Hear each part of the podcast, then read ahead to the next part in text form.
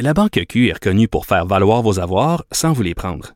Mais quand vous pensez à votre premier compte bancaire, tu sais, dans le temps à l'école, vous faisiez vos dépôts avec vos scènes dans la petite enveloppe. Hmm, C'était bien beau. Mais avec le temps, à ce compte-là vous a coûté des milliers de dollars en frais, puis vous ne faites pas une scène d'intérêt.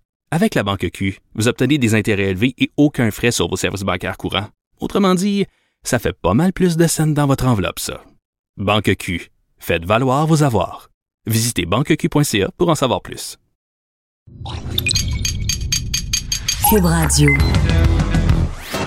Il connaît tous les dessous de la politique. L'économie, la santé, le transport. Antoine Robitaille. Là-haut sur la colline. Cube Radio. Excellent lundi à tous. Aujourd'hui à la haut sur la colline, Alexandre Cusson, candidat à la direction du PLQ, qui a mis l'accent sur l'éthique hier euh, lors de son vrai lancement de campagne pour devenir chef du parti. Il sera avec nous. Et ensuite, notre constitutionnaliste Patrick Taillon sur l'assurance médicaments promise par Trudeau et le NPD. J'insiste. Est-ce un projet constitutionnel? C'est la question qu'on se pose. Mais d'abord, mais d'abord, il y a un compteur avec nous au studio.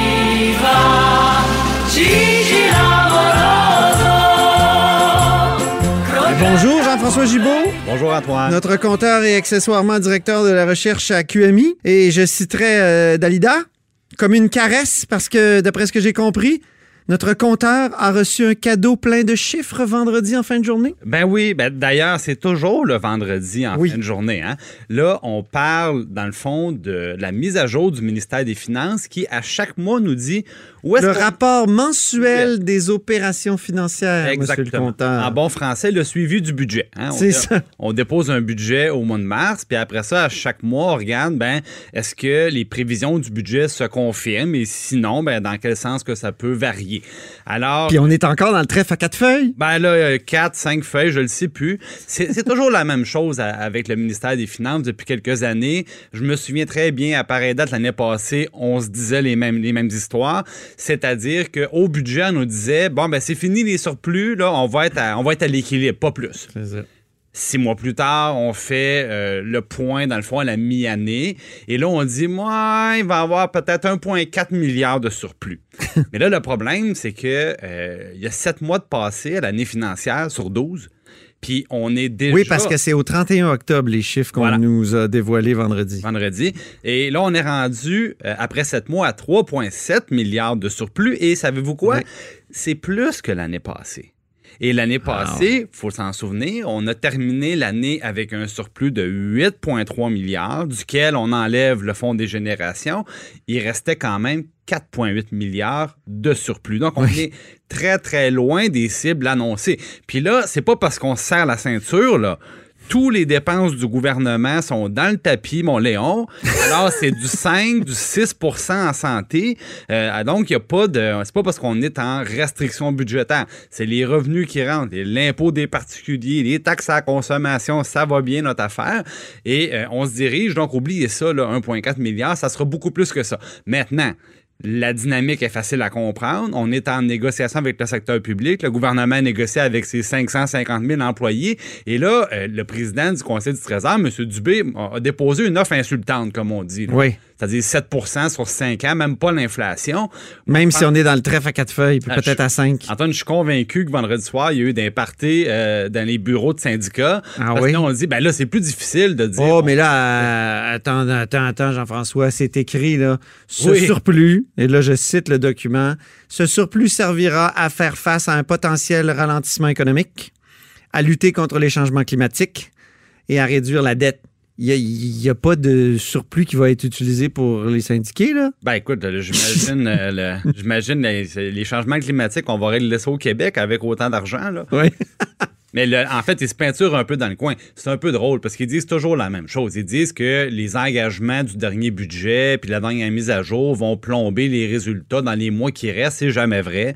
Alors, à un moment donné, c'était déjà un sujet de discussion l'an passé de dire pourquoi vos prévisions Oui. sont toujours beaucoup trop Ils sont conservatrices. toujours à côté de la plaque. Puis on dit tout le temps que c'est terminé. Bon, en fait, moi, je voulais juste dire là-dessus que euh, je pense que euh, va y avoir du mouvement du côté des négociations parce que c'est évident que le surplus annoncé est bien trop conservateur, puis on s'enligne vers quelque chose un peu comme l'année passée, c'est-à-dire 5 milliards de dollars. Ouais. Alors, c'est, c'est, euh, ça va teinter, je pense, beaucoup la, la, poursuite des négociations avec les, les syndicats et les employés de l'État. Puis là, tout le monde veut de l'argent. Quand, quand on voit que l'État est en surplus comme ça, tout le monde va demander de l'argent. Oui, Donc, ça va, être, euh, euh, ça va être des consultations pré-budgétaires euh, très actives pour le ministre. Ouais, ça ben- doit être actuellement parce qu'elles ont lieu actuellement. elles sont, elles sont en cours actuellement et ce sont des surplus, des surplus qui sont structurels. C'est-à-dire que c'est pas le résultat de circonstances particulières. pas un paiement qui vient d'Ottawa. C'est ça. C'est ça. Même si on péréquate en masse au Québec, il y a oui. eu 100 millions de plus de péréquation aussi. Euh, donc, ça, ça, ça, ça aide au résultat. Mais bon, disons que globalement, c'est un, c'est un surplus récurrent. Alors, on peut se demander, donc ça peut servir à payer des salaires, c'est ça que je veux dire. C'est ça. C'est contrairement à d'autres années où euh, c'est des circonstances particulières, puis on pourrait pas se servir de ça pour. Mettons, quand, Hydro-Québec avait vendu Hydro-Québec International, on avait fait comme un 900 millions tout d'un coup. Ça, c'est tout d'un coup. Ça, c'est juste un coup. Alors que là, c'est structurel. Puis, il y a, il y a des- il y a des bonnes nouvelles. Le service de la, le service de la Ah, dette. qui est là, en c'est- baisse, mais C'est fascinant. Le service de la dette, donc la- le coût de, de notre immense dette diminue parce qu'on en a payé une partie, mais aussi parce que les taux sont avantageux. Les taux sont, sont avantageux euh, parce qu'au ministère des Finances, on, on a, on a profité des taux qui sont bas pour euh, réemprunter, rembourser des vieilles dettes et les réemprunter à meilleur coût. Et l'autre chose, c'est que c'est un autre petit truc de la, de, de la boîte. Ah bon? C'est-à-dire qu'on se met toujours des petites cachettes au service de la dette, puis ça sert de coussin euh, au cas où. OK. Puis finalement, on se rend compte que le coussin, on n'en aura pas besoin. Puis là, oups, bah, on a une amélioration au service de la dette, évidemment. Très difficile de contre-vérifier ça. C'est, c'est, euh, ça fait partie des vieux trucs du, euh, du 12 Saint-Louis. là. Ah, OK. Qui est plus au 12 Saint-Louis. là. Ouais, il est en rénovation. C'est Temporairement. temporaire. C'est, C'est ça, c'est ça. Le bel édifice où euh, Jean-François Gibault a déjà eu un magnifique bureau. Ah, il est encore là. Ah oui, Merci infiniment. La Banque Q est reconnue pour faire valoir vos avoirs sans vous les prendre. Mais quand vous pensez à votre premier compte bancaire, tu sais, dans le temps à l'école, vous faisiez vos dépôts avec vos scènes dans la petite enveloppe. Hmm, C'était bien beau. Mais avec le temps, à ce compte-là vous a coûté des milliers de dollars en frais, puis vous ne faites pas une scène d'intérêt. Avec la Banque Q, vous obtenez des intérêts élevés et aucun frais sur vos services bancaires courants. Autrement dit, ça fait pas mal plus de scènes dans votre enveloppe, ça. Banque Q. Faites valoir vos avoirs. Visitez banqueq.ca pour en savoir plus. Là-haut sur la colline. Une entrée privilégiée dans le Parlement. Cube Radio. Au bout du fil, il y a Alexandre euh, Cusson, qui est toujours maire de Drummondville, mais maintenant candidat officiel à la direction du Parti libéral du Québec. Bonjour. Bonjour, M. Robitaille. Donc, pour combien de temps, le maire de Drummondville, déjà? Écoutez, on va, on va compter ça comme les enfants, quatre dodo. Ah, OK, correct. Je quitte mes fonctions ce vendredi. Bon, j'imagine que dans les dernières semaines, vous êtes plus occupé de la campagne que, que de votre ville? Ben, je vous dirais qu'on a partagé le temps, euh, la transition. Le, le maire suppléant m'avait demandé d'être à ses côtés en janvier, de poursuivre un peu cette transition-là. On a donc convenu ensemble la date du 31 janvier. Euh, on, on a partagé le travail. J'ai été quand même très présent. J'ai eu des séances de travail, euh, des séances aussi publiques du conseil municipal. Mais ça se terminera ce vendredi. Donc là, hier, vous avez lancé votre campagne officiellement euh, en mettant l'accent sur l'éthique et l'eau. Euh, pourquoi ces deux choix-là, exactement? C'est des choix importants. On va aborder au cours, euh, on va aborder au cours de la campagne évidemment euh, plusieurs thématiques. On, on- chaque semaine, on, on parlera de, de différents dossiers. Euh, c'est important pour moi de, de parler de l'environnement, euh, de parler de cette richesse qui est l'eau potable, mais aussi de parler d'éthique. On le sait, on, on se mettra pas la tête dans le sable. là. La semaine dernière nous a euh, rappelé de mauvais souvenirs. Euh, je voudrais une période plus sombre de la politique québécoise. Les choses ont changé maintenant. Ce que je constate, c'est que dans les maisons, chez les gens, euh, ce- ces changements-là, ben, sont peut-être pas euh, toujours bien compris, bien entendus. Euh, mais euh, dans, je veux dire, le Parti libéral a été au pouvoir dans les dans- de 2014 à 2018. Est-ce qu'il y a eu des problèmes d'éthique à cette époque-là? Clairement, non. Euh, je ne pense pas qu'il y ait eu quoi que ce soit qui a été euh, reproché. D'ailleurs, le parti a adopté un code d'éthique. Le parti euh, a, a- a fait ce qu'il devait faire.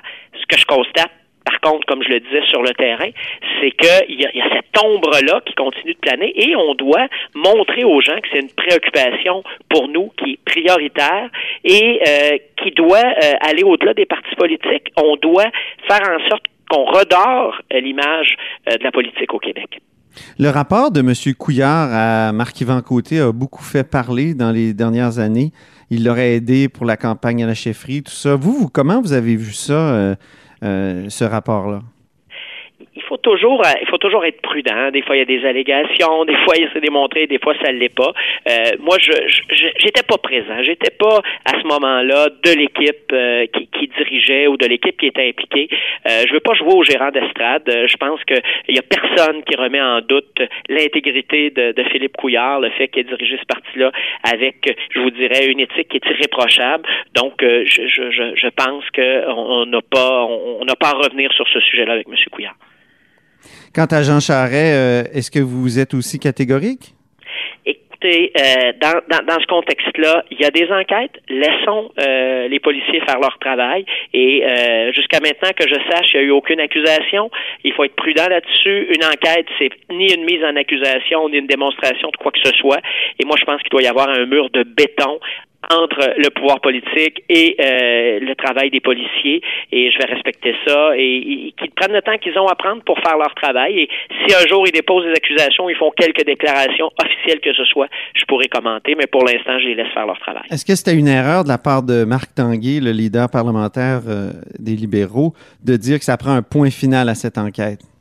Ce que je comprends de l'intervention de M. Tanguay, puis je pense que c'est partagé, évidemment, tout le monde a hâte que ces choses-là soient terminées. Ceci dit, est-ce qu'on doit pousser dans le dos de l'UPAC ou quoi que ce soit? Je ne le crois pas.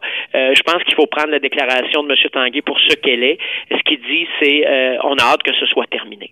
Euh, ceci dit, ben là, ensuite, on peut interpréter. Euh, je me, je me, je me permettrai pas d'interpréter. Euh, je suis pas responsable du caucus et je vais laisser les députés dire ce qu'ils ont à dire.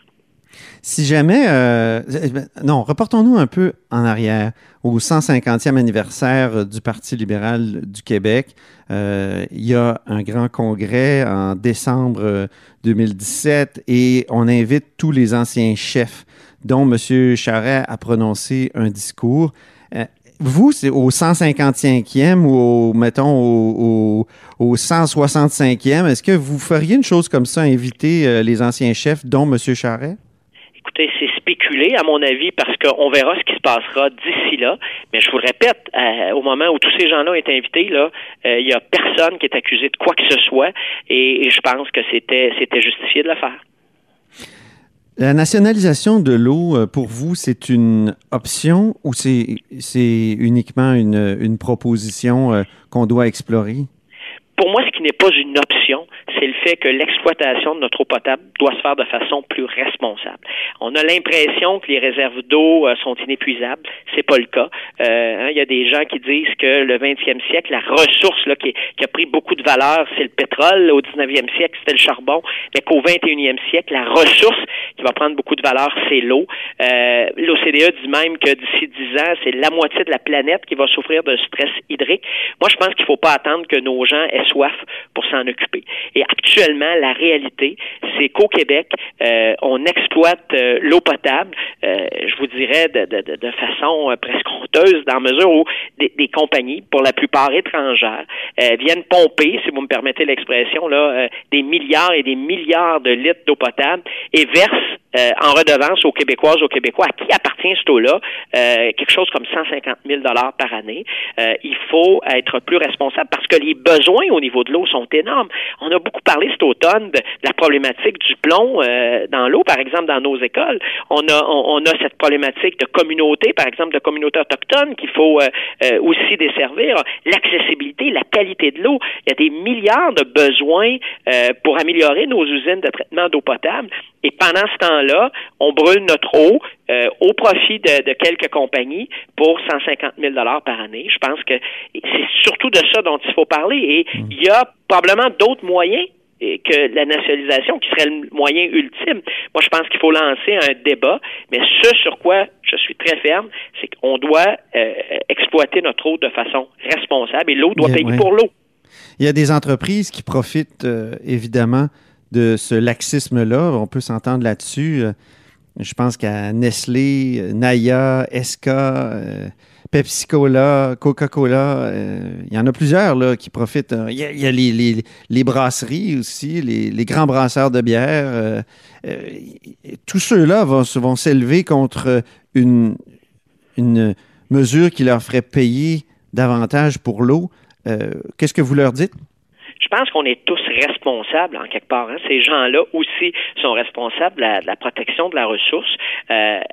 En Ontario, par exemple, euh, les redevances exigées sont sept fois plus élevées qu'au Québec. Il y a quelques années, c'était le contraire. Euh, L'Ontario a multiplié par 135 la redevance que- qu'elle exige euh, des gens qui exploitent l'eau de cette façon-là, euh, et ça les a amenés à sept fois plus important que le Québec. Je pense qu'il n'y a, a aucune de ces entreprises-là qui a cessé ses opérations en Ontario, etc., qui n'a pas euh, non plus d'écart important dans, dans, dans le coût pour le, le, le- le consommateur. Donc, euh, euh, le Québec doit agir de façon responsable aussi. Vous seriez évidemment la cible euh, si vous étiez au pouvoir puis vous proposeriez euh, quelque chose comme ça euh, de tous les lobbyistes qui, qui, qui voudraient vous empêcher de faire. Qu'est-ce que, qu'est-ce que vous allez dire à, à ces lobbyistes-là qui vont être très nombreux? Évidemment, ils seront Parce qu'ils ont là, gagné dans les dernières années, on s'entend, là, ils ont gagné. Là. Il y a, il y a des, il y a des règles qui, qui, qui s'appliquent. Hein. Euh, je me rappelle d'André Boisclair, je me rappelle de la Commission jeunesse du Parti libéral du Québec qui en ont parlé. Effectivement, on n'a pas eu le courage. Mais de- ça, ça de- fait de- 15 de- ans, M. Cusson, là, puis Voilà. à peu près rien fait depuis. Et Ben, c'est vrai que vous avez les redevances en raison. 2009, là, mais justement, ça donne, ça donne pas, euh, ça donne des pinottes. Là. Et, et je pourrais pousser la question plus loin. Hein. Souvent, cette eau-là se retrouve dans des contenants de plastique, par exemple, qui ont un coût environnemental qui est probablement supérieur aux redevances qu'on va chercher. Alors, c'est pour ça qu'à un moment donné, comme société, il faut mettre notre pied à terre et dire, ben, on va passer à une autre étape. Puis je pense qu'on peut le faire ensemble et de façon responsable. Ce que je souhaite, moi, c'est un dialogue avec, euh, avec les gens qui sont concernés. Est-ce que vous êtes favorable aux consignes sur euh, les contenants de plastique? Il faut euh, il faut absolument agir pour l'environnement. Est-ce que c'est des consignes? Est-ce que c'est d'autres façons de faire? Je pense que les questions se posent, mais il faut prendre des moyens qui sont efficaces et on le voit. On en parle par exemple la consigne sur sur les bouteilles de vin et tout ça. Ça a un effet la consigne, donc il faut pas il faut pas exclure ce moyen-là. Vous vous l'excluez pas, mais êtes-vous favorable? Êtes-vous. euh, vous dirais que je suis euh, plutôt favorable. Parce que tous les ministres avant, avant- je pense à Pierre Arcan, je pense à David Hurtel, ils étaient tous pour la consigne, mais les, lob- les lobbies les ont fait, euh, comment dire, euh, changer d'idée? Ben, il faut se mettre en tête là, que euh, c'est notre environnement, c'est notre population. Il faut s'occuper de notre monde. Ouais. Et à partir de ce moment-là, je pense que euh, tout ce qui touche l'environnement, la, la transition énergétique, la protection de nos, nos réserves d'eau potable, c'est notre prochain défi de société. Pour y arriver, ben, il va falloir à un moment donné avoir le courage de nos convictions. Puis c'est ce que je propose aux membres du Parti libéral. Ça se traduit comment dans le projet GNL Québec, par exemple? Dans le cas de GNL Québec, il y a des études, il y a des études là qui sont en cours euh, par le BAP. Moi, j'ai j'ai confiance aux scientifiques, j'ai confiance aux gens qui analysent ça. S'il y a un élément sur lequel il faut s'éloigner de la partisanerie en politique, c'est bien quand il est question euh, de notre environnement. Alors, du côté de GNL, moi, ce que je veux, c'est me prononcer une fois que j'aurai pris connaissance des euh, des, euh, des propositions, des recommandations ou des observations du BAP. Très bien. Euh, une question euh, avec un sourire en terminant. Euh, Qu'est-ce que vous dites aux gens, au, au magazine Crow qui a dit depuis des années que la, Drummondville était la ville la plus drôle du Québec? Eh ben, ce que je dis, c'est que Drummondville va bien, Drummondville se développe et Crow est, Crow est plus là, ou sinon pour revenir de temps en temps. Donc, on voit que c'est le plus fort qui a duré. OK. Merci beaucoup, M. Cusson. Au plaisir. plaisir, M. Robitaille. Au plaisir. Au revoir. Donc, Alexandre Cusson euh, candidat à la direction du Parti libéral du Québec. Vous êtes à l'écoute de là-haut sur la colline. La Banque Q est reconnue pour faire valoir vos avoirs sans vous les prendre.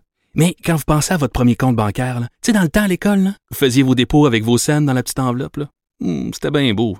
Mais avec le temps, ce vieux compte-là vous a coûté des milliers de dollars en frais, puis vous ne faites pas une scène d'intérêt. Avec la Banque Q, vous obtenez des intérêts élevés et aucun frais sur vos services bancaires courants. Autrement dit, ça fait pas mal plus de scènes dans votre enveloppe, ça. Banque Q. Faites valoir vos avoirs. Visitez banqueq.ca pour en savoir plus.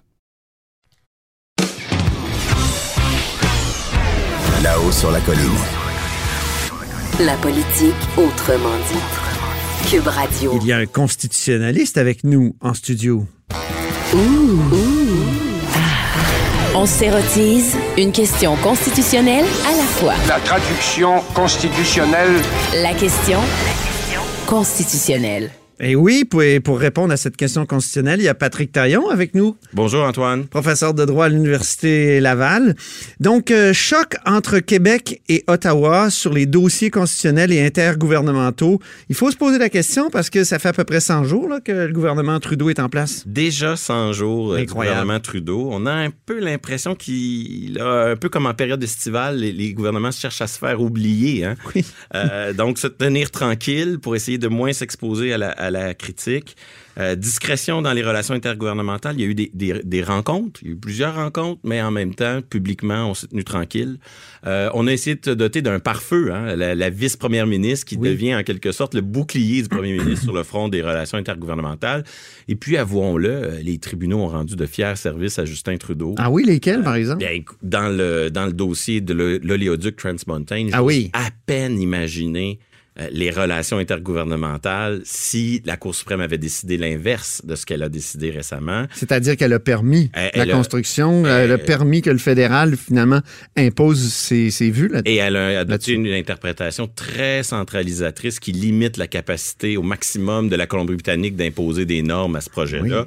Et, et pensons au dossier SNC-Lavalin. Oui. Euh, le- le- les tribunaux ont aussi rendu un fier service dans, dans ce dossier-là en vrai. permettant à Justin Trudeau de tourner la page là, sur ce, ce, ce- ce problème qui a été si, euh, si explosif l'année dernière. Donc, donc, le gouvernement Trudeau se fait oublier, mais ça ne veut pas dire qu'il n'y aura, aura pas des dossiers qui Ben- vont euh, se présenter. Il y en a un en particulier. euh, Ben oui, il y a qui, des. Moi, je dirais, Patrick, il y a peut-être des lendemains piégés. Le- le- comme disait Claude Morin, selon le, le titre célèbre sur son livre sur le. Et, et le dossier Trans Mountain, on l'a dit, vision très centralisatrice, puis promesse très centralisatrice du programme pan-canadien d'assurance médicaments. Oui, ce, ce- ce programme pan-canadien, en plus, il a toutes les chances de pouvoir se réaliser, même en, en contexte de gouvernement minoritaire, dans la mesure où l'appui du NPD Ben oui. euh, devrait être indéfectible là-dessus. Et c'est important parce que euh, le Québec a déjà son programme. Ben oui. Euh, parce que l'assurance médicaments, ben, si on regarde sur le plan du partage des compétences, officiellement, c'est une question de santé, c'est une question de, de droit des assurances. Ce sont, tous des, ce sont toutes des matières qui relèvent fondamentalement de la compétence des provinces. Alors, pourquoi et comment Ottawa arrive-t-il à, à s'ingérer dans ce, dans ce domaine-là? Ben, c'est un peu euh, toujours la même chose. C'est avec une, une stratégie très subtile, d'ailleurs très bien documentée là, dans une étude de la semaine dernière produite par euh, L'IRE, l'IRE, l'Institut de recherche sur l'autodétermination des peuples et des indépendances nationales. signé par Anthony Beauséjour, Rosalie Jeté et Vincent Langlois. Euh, on voit bien là, que la, la stratégie est la même. On, on connaît, on a déjà joué dans ce film-là. Ottawa n'a pas compétence, mais ce qu'il va faire, c'est qu'il va mettre à la disposition des provinces des milliards. Ah oui. Et il va dire, si vous voulez les milliards, il faut respecter les conditions. Dans le jargon, c'est le pouvoir de dépenser. Hein? Exactement. C'est un, un pouvoir qui euh, est un peu un pouvoir de facto que le fédéral s'est s'est arrogé avec le temps. Donc, il s'agit de mettre des milliards à la disposition des provinces en disant, vous touchez l'argent si vous respectez ces conditions. Et, et évidemment, les conditions font en sorte que tout à coup, Ottawa peut faire à sa tête dans le domaine. Ouais. Sauf que pour Québec, c'est compliqué puisque nous, on a déjà un système euh, d'assurance médicaments. Alors, euh, Ouais. qu'est-ce que le que le gouvernement peut- Legault peut, peut faire, va faire, devrait faire? C'est toutes des questions qu'on se pose. Là. Ben ici, euh, il y a un peu, euh, il y, a rien d'automatique. On est dans un domaine là, de relations intergouvernementales, de rapports de force, mais normalement en ces matières, le Québec va exiger ce qu'on appelle un droit de retrait avec compensation. Ouais. Et là, on voit un aspect qui me tient à cœur dans, dans le fédéralisme. là. On voit que le fédéralisme, c'est souvent premier arrivé, premier servi. Hein, ça, ça a l'air d'être régi par du droit. Il y a du droit, mais il y a aussi un aspect, pardonnez-moi le langage, performatif. Ah oui. C'est-à-dire que plus un gouvernement est actif, plus il occupe plus il, il occupe un champ de compétences, plus il y a des chances de garder sa compétence. Et là, on le voit dans ce dossier-là, le fait que Québec ait agi en premier lui donne peut-être un certain avantage dans sa négo avec, Ottawa. Il y a déjà son infrastructure, Ouais. son système d'assurance. Alors, normalement, le gouvernement, le gouvernement Legault devrait dire, écoutez, nous, on a notre système, on veut se retirer du système pan-canadien, puis on veut que ça coûte pas plus cher à nos contribuables. Donc, il faut un aménagement euh, Puis il y a plusieurs précédents. Euh, les pensions de vieillesse. Oui, euh, on a notre propre régime. euh, Bourse du millénaire. bourse du millénaire, ah oui. Bref, c'est un, un- un truc qui se répercute, qui se reproduit souvent, mais il y a deux façons de faire. hein. Ouais. Euh, on peut compenser le Québec. Euh, Le gouvernement Legault peut exiger une compensation financière. Ça, ça voudrait dire quoi? Ça voudrait dire qu'on transfère de l'argent, un chèque, au gouvernement du Québec pour l'équivalent de, de sa non-participation au système bancaire. En immigration, je pense qu'on reçoit un chèque. hein? Oui, pour euh, les budgets d'accueil, C'est ça. d'immigration.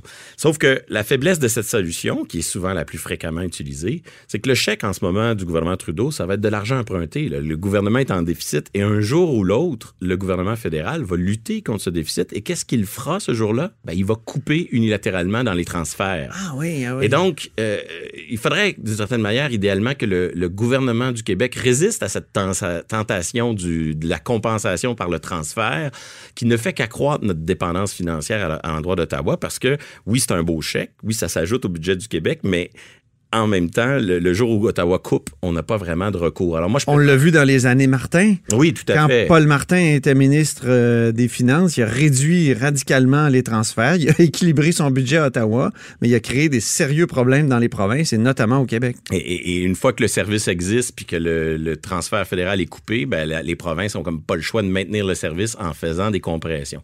Donc l'autre solution qui me semble être préférable pour le gouvernement du Québec, ce serait d'être compensé, mais non pas par un chèque, non pas par un transfert euh, financier, mais plutôt par un retrait d'Ottawa de, de certains euh, de, de son de, sa- de son rôle euh, fiscal. Donc Ce qu'on appelle des points d'impôt. oui, on pourrait parler de transfert de points d'impôt parce que dans ce cas-là, c'est Ça s'est fait au début des années 60. Hein? tout à fait, sous euh, Lister B. Person, Ouais. notamment. Et ça, c'est une solution qui est intéressante parce que c'est plus difficile après pour Ottawa de revenir en arrière. Si Ottawa dit, ben, OK, je vous donne euh, un équivalent de point de TPS ou je ne sais quoi, ben, le jour où Ottawa, parce qu'il voudrait lutter contre ses, ses déficits, voudrait revenir en arrière, ça voudrait dire qu'il aurait apporté l'odieux d'augmenter les impôts. Ah oui. Et, et- et bon, peut-être que n'est-ce qu'une histoire de perception, mais c'est pas mal plus difficile euh, sur le plan de l'opinion publique de- d'augmenter les impôts que de couper dans les transferts aux provinces. Donc, ça va être important de voir dans les prochains mois comment le gouvernement Legault va, va jouer ses cartes dans un contexte où le fait qu'il a déjà son propre régime lui donne un bon rapport de force pour exiger la compensation qui, à long terme, va être euh, dans les meilleurs intérêts du Québec. On va sûrement en reparler. Merci beaucoup, Patrick Taillon, notre constitutionnaliste et accessoirement professeur de droit à l'Université Laval.